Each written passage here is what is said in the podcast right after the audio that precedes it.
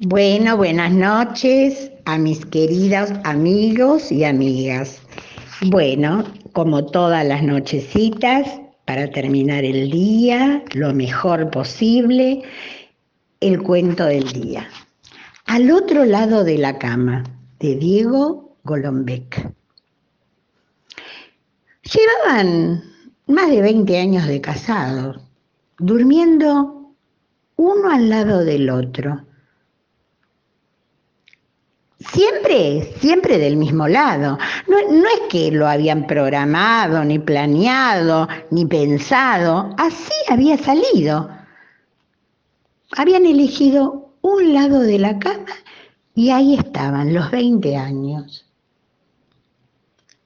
Cuando una noche, entre sueños, ella ocupó el lugar de él y él el de ella. Toda una novedad. De hecho, el otro no parecía el cónyuge, parecía un intruso, que resultaba al mismo tiempo sorprendentemente familiar.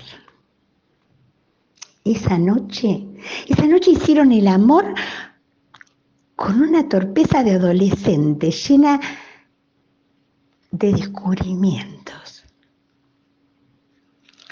Pero no solo durmieron en geografías diferentes, sino con sonidos, huellas y texturas desconocidas.